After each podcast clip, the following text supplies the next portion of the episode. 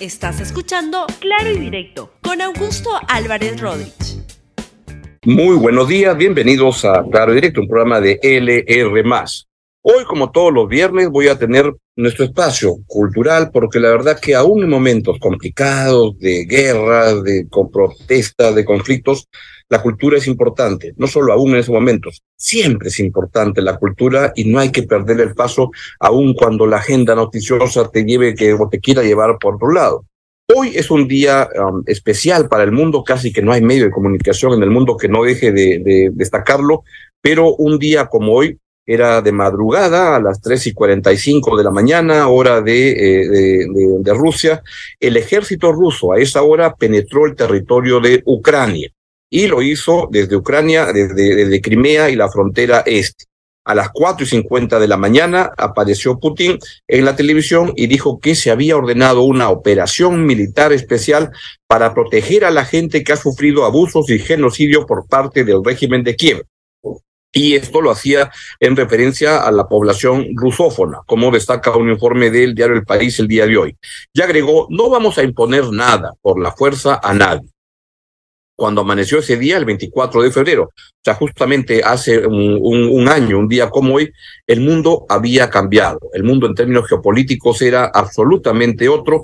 Había empezado una guerra, un conflicto que es una manera de un conflicto mundial, de una guerra mundial, de otras maneras a las que conocíamos de, de, hace 60 años en el mundo, pero que de muchas maneras también se parece, porque lo que está haciendo es y se ha convertido esta, esta invasión es en una guerra entre valores y es ahí donde está lo más relevante lo que está sucediendo en este momento en esa parte del mundo es una parte central y que acaba impactando y teniendo efectos en todo el mundo, incluido nuestro, uh, nuestro país.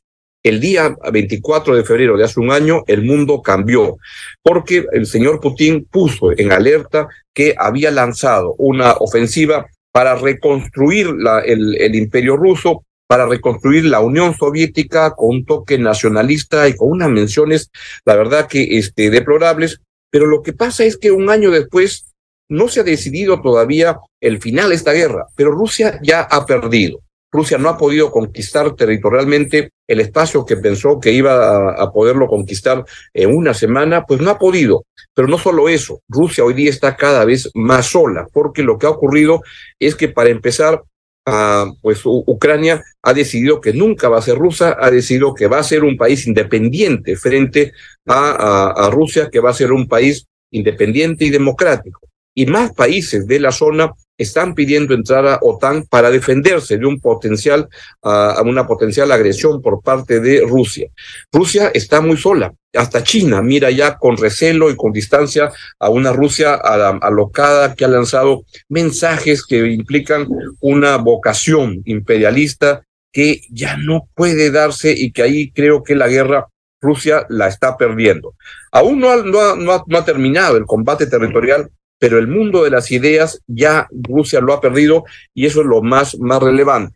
Y es por eso que el programa de hoy, hay una frase que le atribuyen a, Winston Churchill, que algunos dudan que era real, pero que sirve para, para, para darle expresión a lo que quiero mencionar era en el momento en el cual se estaba dando la, Segunda Guerra Mundial y va el gobierno Churchill como primer ministro a defender el presupuesto y la partida para para cultura era grande. Y entonces el Parlamento le dice, pero que no podemos gastar tanto en cultura eh, y en arte en justamente en un momento en que estamos en guerra. Y Churchill dicen que le dijo, ¿y para qué estamos finalmente peleando? Estamos peleando por nuestras ideas, por nuestra cultura, y por eso es importante que no dejemos de lado, aún en estos momentos complicados para el mundo, la cultura. Y por eso el programa de hoy pues como todos los viernes, va y voy a tener la, la, suerte de entrevistar al gran actor y director de teatro David Carrillo porque está presentando su próxima obra, Humedad. Antes de eso, quiero ir con la frase del día que la trae un señor que cree que hace cultura en Trujillo y la verdad que, que es lo menos que hace. El alcalde de Trujillo, Arturo Fernández, le falta respeto a los periodistas, pues le preguntan por qué ha instalado sus esculturas eróticas en medio del municipio, que ya las había hecho cuando era alcalde distrital. Y miren la pachotada que dice este señor Arturo Fernández.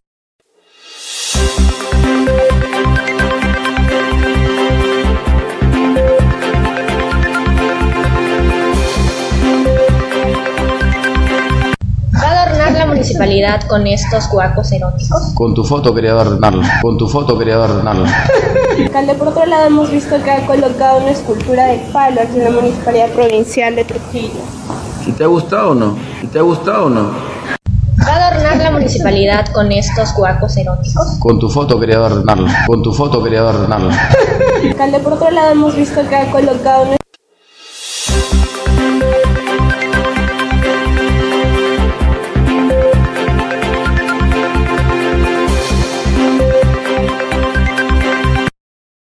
el señor Arturo uh, Fernández, alcalde de Trujillo, es un buen salvaje.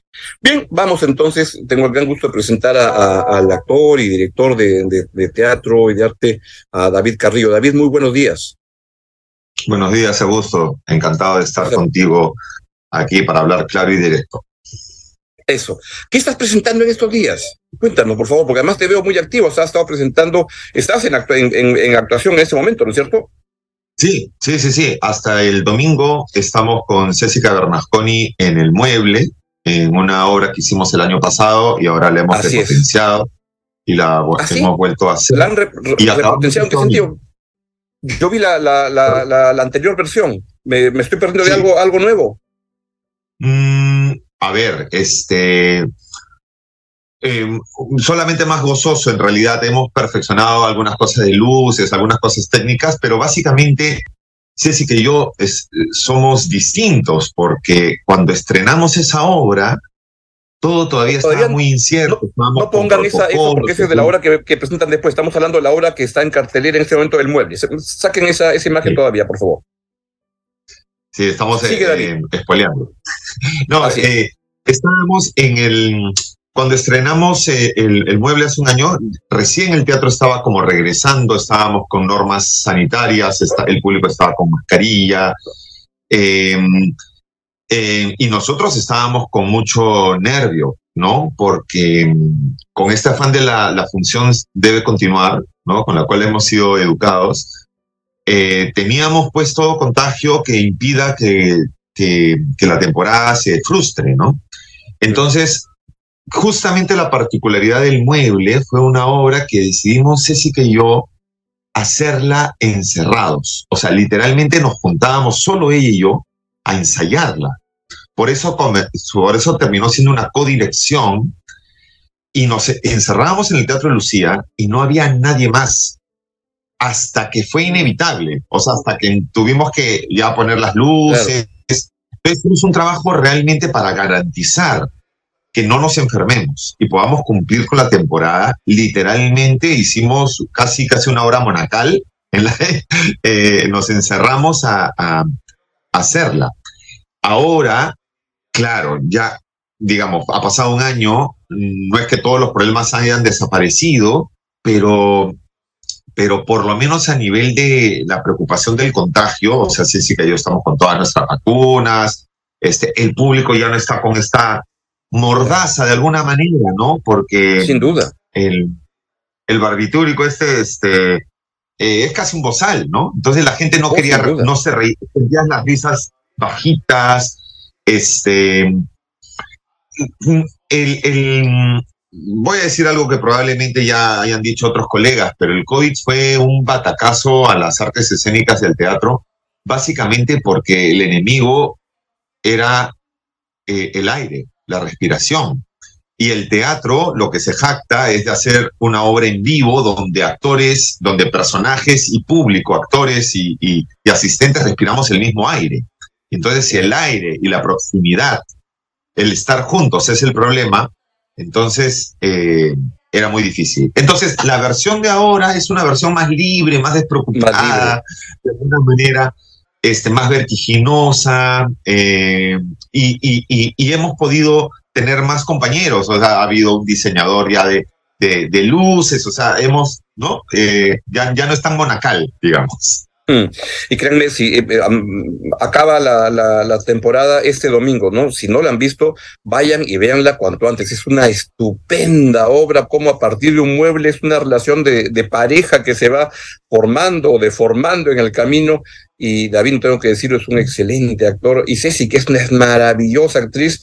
Y el trato de, de Lucía es, para mi gusto, el trato más lindo que hay en Lima con, con Lucía Urita ahí presidiendo siempre cada función. Es un no teatro chiquito, bonito, tan, tan, Así es. Mira, pocas personas tal vez puedan valorar lo que, lo que da el Teatro de Lucía.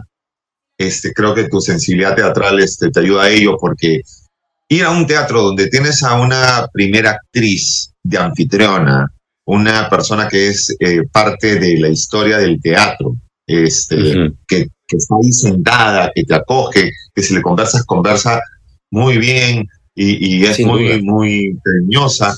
Y por otro lado, el Teatro de Lucía es un teatro que tiene todo, pero en chiquitito. O sea, em, tiene lo que muchos teatros no tienen, incluso teatros más grandes. Tiene tramo. ¿Qué cosa? Tiene, claro. tiene el doble de techo. O sea, tú puedes hacer una escenografía que sube y baje con polea. O sea, Lucía Irurita hizo un teatro en los cuales ella actuaba con las características que ella necesitaba para, para esta idea de los telones y, los bastidores, todo. Todo eso tiene el Teatro de Lucía, pero en petit. Tiene el puente de Tramoya. Es un teatro muy, muy, muy bonito. Y, y sientes, sientes sí, sí. Y además, otra cosa que tal vez la gente no sabe, en el segundo piso funciona el taller de Carlos Bernascón. ¿No? Claro, este, que sigue produciendo y que tiene una actividad este, artística imparable y estupenda. El otro día hablé con él. No estoy muy está, pero lucidísimo. Está, está subiendo la escalera para ir al segundo piso religiosamente todos los días a trabajar en su, en su taller. Entonces, es un ejemplo, es un ejemplo de. Y el teatro era antes un, un billar en Miraflores. Era un, un, billar. Y tú crees ahora que lo, que lo que lo mencionas, que hay teatros para ciertas obras. A mí siempre me gusta ver la, la, identidad del teatro y hay teatros que son para ciertas obras. El Marzano, por ejemplo, era un teatro que como tenía la personalidad de las obras que, que Catone traía, este, y, y, así. Pues como que cada teatro tiene su, Julieta tiene otro estilo y tiene el público que va al teatro y que va a ese teatro siempre, al margen de la obra que den? Yo, yo creo que sí, este, y, la, la, gente, el público necesita una coherencia del espacio, porque sobre todo con estos espacios que acogen distintas producciones o distintos productores, este, igual tienen que, se debe trabajar una identidad, porque finalmente el público dice, a mí me gustan las obras de la Alianza Francesa, no dice de productora, no sé qué. El público más común no, no, no identifica productores, a veces incluso no, identifica claramente directores, pero sí el espacio. El espacio me gusta, me gusta cómo me atienden, me gusta, me gusta que haya estacionamiento que me atienden acá, que no sé qué, que es ordenado. Y, y, y, el, y hay un, una estructura de, o sea, no me defrauda porque sé más o menos qué tipo de producción voy a ver, ¿no? Yo lo que creo que nosotros como directores deberíamos ser muy responsables en eso, ir entendiendo, ir creando una línea del teatro. Este, em, y sí, yo creo, yo creo que, que, el teatro de Lucía, por ejemplo, eh, eh, es un teatro digamos que no, no me imagino haciendo, o yo no le propondría hacer algo muy faltoso, por ejemplo, muy... Una vez Lucía, una vez Lucía me dijo, me peleé con este director porque quería poner su obra en, en, Teatro Lucía, me dijo, pero esa obra no era para mi teatro, o sea, no, no, no iba con, con el estilo, con el tono, con el espíritu de, de mi teatro. Pero claro, porque si Lucía Irurita es la anfitriona, y va a estar ahí y además es lindo y, y, es una joya que esté ahí. Y ella no va a disfrutar la función o, o, o, o va a sentir que, que, la obra la incomoda o la perturba o lo que sea. Este, entonces, ¿para qué la haces? O sea, no vas a llevar a la casa de alguien algo que, que, que va a incomodar a la anfitriona, ¿no? Entonces, por eso digo, creo que ahora, por ejemplo, ¿no? Eh, muchos teatros están en municipalidades, ¿no? Eh, y ya tenemos la municipalidad de Miraflores y la de San Isidro con el Teatro del Lugar que dicen que lo van a regresar. Ah, qué bueno. Ahorita está, están, están con, con, con municipalidades de renovación popular. Entonces, yo creo que si yo presentara una obra ahí, no es que quiero contentarlos, pero tampoco quiero tener problemas. Yo no voy a ir pues a, hacer una obra pro aborto, pues. O sea, porque no es lo que han elegido los, los, los, este, los residentes de San Isidro. Entonces yo debería respetar un poco eso, creo, creo yo. ¿no? Este, tampoco te quiero, decir que voy a hacer una obra proselitista, este, pro vida, pro católico, o sea, si no es mi naturaleza no lo voy a hacer, pero creo que ellos han ganado las elecciones y que trabajen en esa línea, pues está bien. Claro. Yo tengo otros espacios, ¿no? Ahora, este, del, pequeño gran teatro de, de, de Lucía, nos movemos unas cuadritas más allá al, al, al, Julieta, que ese sí tiene Un, un, estilo más juvenil, este, este, más provocador. ¿Qué, qué vas a poner con Humedad? ¿Qué cosa es? Bueno, Humedad es una obra de Bárbara Colio, que es una mexicana eh, estupenda. Tú debes haber visto algunas obras ya de ella en Lima. Por ejemplo, ¿cuáles? Eh, Alberto, Alberto la presentó en sociedad aquí con pequeñas certezas hace por lo menos 10 años en el ah. Centro Cultural de la Católica. Y después eh, se hizo casi Transilvania en el IPNA, creo que un par de años después, el mismo Alberto, y después hicimos cuerdas, yo como actor. Alberto, para lo que no dicen, es Alberto Isola, ¿no? Que, Alberto Isola, sí.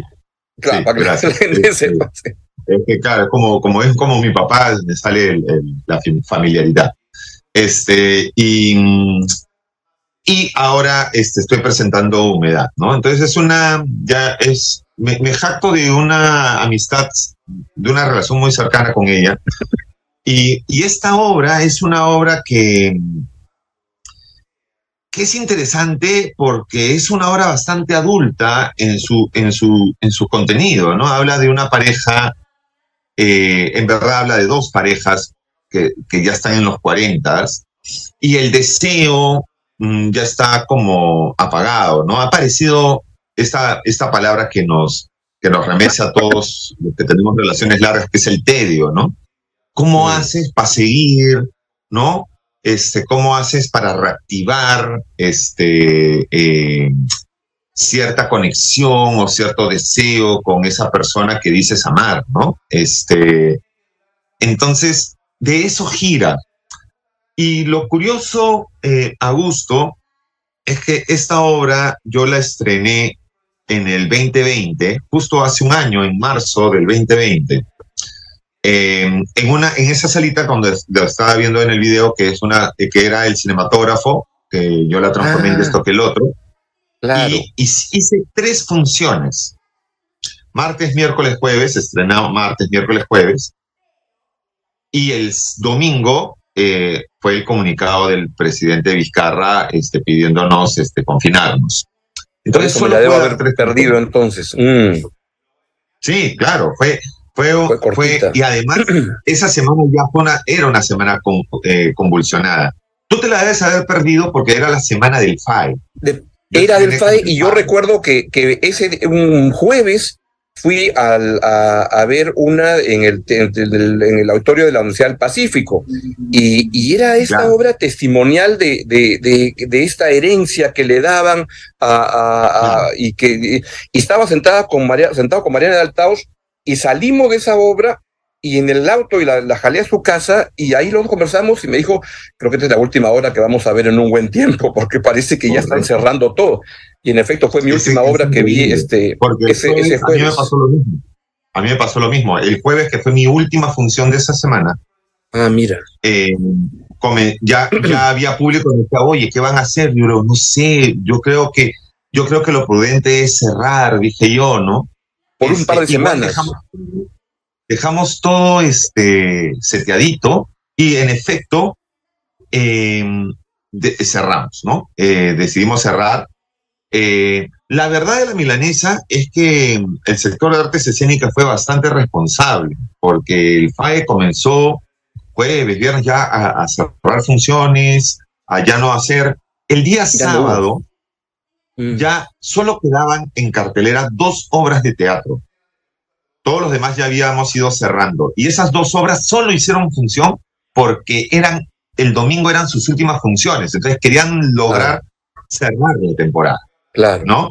Eh, pero para el día domingo, digamos, que Vizcarra habló a las 8 de la noche, digamos, que es hora de teatro. A las 8 de la noche, cuando Vizcarra habló, ya no había ni una sola obra de teatro presentándose. O sea, nosotros nos autoconfinamos, o sea, nos autocerramos. Claro. Pero, bueno, claro, era, ¿Y cuánto, daño le hizo, cuánto daño le hizo la, la pandemia al, al, teatro? Muchísimo, muchísimo. Por lo que te decía antes, ¿no? Que suena poético todo, pero la, la pandemia atentó a la esencia del teatro. Este, atendió al convivio, a estar juntos, a actuar para ti, a, a, a, lo que diferencia ir a ver una película que ir a ver una obra de teatro. Este, Ahora, permitió algunas cosas buenas como el surgimiento del teatro virtual. ¿Cuál es tu impresión del teatro virtual? La mayoría de opiniones que escucho es que son muy, muy negativas, te dicen y lo, lo, lo, basurean al teatro virtual. Eso es, este, no, es teatro. este, yo encontré un valor en el, en el teatro virtual. Este, entre otras cosas, podía haber a veces tres obras en un día. Sí, claro, y además este, hubo, hubo exploraciones muy valiosas. Eh, yo creo, yo, yo vi este, por lo menos un quinteto de obras este, que le encontré un valor artístico altísimo eh, y que inclusive creo que su naturaleza era virtual. Este, creo que fue una gran investigación, pero pasaron, pasan algunas cosas con el teatro virtual y creo que por eso nosotros podemos tenerle cierto, cierto reparo. Una fue que... La respiración del este, público. El, eh, sí, no, no, económicamente no daba no daba nada. Este, pero también, y, y, cada vez dio menos. ¿Por qué? Porque el Internet o el servicio de Internet de nuestra ciudad, de nuestro país, por decirlo, este, no está a la altura de nuestro teatro. O sea, la cantidad de público que se quedaba colgado, que no, que, o, los actores que estábamos tratando de hacerle en vivo para que tenga un carácter este, interesante, y, no podíamos, este, porque la señal de internet o lo que sea. Entonces, no se pudo. Entonces, las obras terminaron grabándose y transmitiéndose tipo streaming, pero ya perdió el carácter vivo, ¿no? Que nos gustaba. Entonces ya ahí cada vez se fue pareciendo más hacer un video o hacer tele, no sé, ¿no? Este, eh, porque, por ejemplo, a mí unas cosas bonitas que pasaron, eh, muy positivas, era yo vi una, una obra que hizo Carol Hernández con Sergio París, una obra de improvisación, que tenían, habían reclutado improvisadores de distintos países. Exactamente, lo recuerdo. Para mí es maravilloso poder estar un domingo, creo que era a las 3 de la tarde, que era la hora. Así es, y entraban de Brasil, de Argentina, de diferentes lados. O sea, eso es una experiencia que así daba valor al teatro virtual, porque era o sea, eso, no, eso hacerlo es carísimo si es que tienes que transportar a Lima a todos estos, estos, grupos. Este, y, y, por ejemplo, otra cosa que, que, que estimuló mucho el teatro virtual, que por eso a mí me encantaría que de alguna manera siguiera, es que este, democratizó los espacios. O sea, ¿en qué sentido? Los artistas, porque todos, todos los artistas escénicos estábamos en la misma situación. Todos nos habíamos quedado sin salas, sin trabajo y teníamos que buscárnoslas. Entonces se volvió el Internet la gran sala. Entonces, todos estos grupos que quieren hacer cosas, pero presentan su proyecto y encuentran salas ocupadas siempre, y tal vez tienen la sensación de argolla o, de familiaridad, o no sé qué. Competir en el espacio de Internet de igual a igual, a ver a quién le iba mejor. En la misma situación. ¿no? Este... y lo, y, lo, y lo otro con eso es que también se democratizó en que podías ver la obra en Trujillo, en Chiclayo, en Madre de Dios, este, que, que no, no se puede porque no llega el teatro ahí. Y lo podías ver al mismo tiempo que el que lo veía en Lima. Correcto, correcto. Entonces, y la otra cosa buena que no se parece que, la, que se volvió más, más visual, y siento que ahora las obras post pandemia tienen mucha carga o con frecuencia la, las imágenes que, que, que, le van poniendo mientras ocurre la actuación, vas poniendo imágenes y sospecho que es una como herencia de ese tiempo de, de pandemia. Sí, lo que pasa es que em, también fue una cosa interesante eh, para, para los artistas escénicos. Creo que todos nos amistamos con la tecnología. Claro. Eh, muchos, muchos de nosotros este, nos jactamos de hacer teatro para evitar la mediación, para evitar las cámaras, para evitar, ¿no? Es, como, ah, este, y inclusive no somos pues ni TikTokers, ni YouTubers, ¿no? Hay muchos de artistas escénicos que les da pereza o no, no entienden o no, ¿no? No le encuentran la gracia. Todos tuvimos un taller intensivo vivencial de aprenderlo a la mala porque era la única opción de poder trabajar en algo. Oye, David, y eh, otra cosa que permitió fue también la, la, ventaja de la virtualidad es, yo recuerdo haber visto este, el fantasma de la ópera en, Nueva York, pero luego verla en virtual me permitía ver el fantasma de la ópera con 40 cámaras, con cosas que yo no podía ver en el teatro. Entonces había un director de cámaras que sabía que en tal momento poncha la cara de, que son cosas imposibles de ver en el teatro y te giraban arriba, entonces te dirigían cómo, cómo ver la obra, que sería imposible en, en el teatro presencial. Sí, claro, y, creo que todos los grandes teatros, inclusive los pequeños, este, hemos aprendido algo, que lo, importante que es tener un buen registro, por ejemplo, de tus obras. Porque mm. una de las cosas bonitas que pasó en la pandemia es que cuando estábamos confinados, que además era una cosa mundial, muchos teatros comenzaron a soltar su contenido.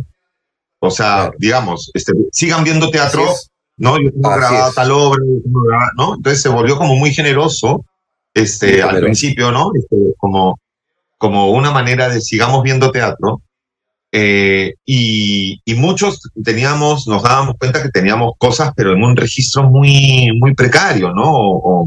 Mm. Entonces, como, como yo prefiero pensar que esto en algún momento va a volver a ocurrir, porque además ya sabemos que nuestra, nuestra, nuestra humanidad le encanta este, eh, estar este, en, en, el Día de la Marmota, entonces probablemente este, vuelva a ocurrir. ¿no? Eh, entonces, nada, yo ahora sí voy me voy a esmerar en, grabar mis obras, en tener esta idea de poder compartir, este, pero es un cambio este, muy grande, porque por ejemplo, cuando cuando estrenamos Humedad en el 2020, eh, Bárbara Colio eh, quería venir a Lima, porque a ella le encanta mm. venir. Lima ha venido a varios de sus estrenos, este, pero le caía muy mal la fecha.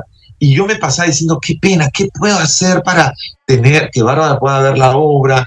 ¿Qué puedo hacer para que Bárbara pueda estar en la conferencia de prensa? ¿O qué puedo hacer para tal vez pueda dictar un taller de dramaturgia? Qué pena, porque lo único que se me ocurría a gusto era lo presencial. Claro. Entonces, en ningún momento se me ocurrió que podía hacer ella estar en la conferencia por Zoom, porque ni siquiera sabía que era Zoom, o, o, que podía hacer un taller virtual. Entonces, la pandemia en esos 15 días maníacos este, nos enseñó todo lo que los teatristas no mirábamos, que era un, y que le criticamos horrible al público, ¿no? Porque el público dice, ah, el público todo, quiere ver celular. Y ahora todos en pandemia nosotros decimos, por favor, mira tu celular.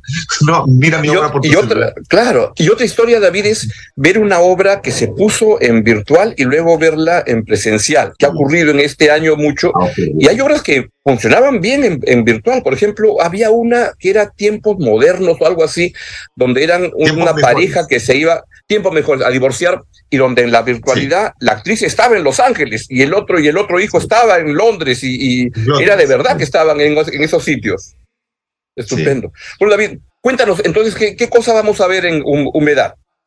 ¿Por qué Humedad es esta obra que regresa, ¿no? Del 2020, eh, nos, es una revancha con el tiempo. Eh, hay una cosa curiosa también para redondearte el concepto. El, cuando hicimos la obra, Annelise y yo lo que nos parecía curioso de la obra es que hablaba de una pareja que estaba encerrada en un, en un hostal hmm. de, de, mala muerte, por decirlo de una manera, eh, de pocas estrellas, este, eh, obligadas a estar encerradas por un tema de mal clima.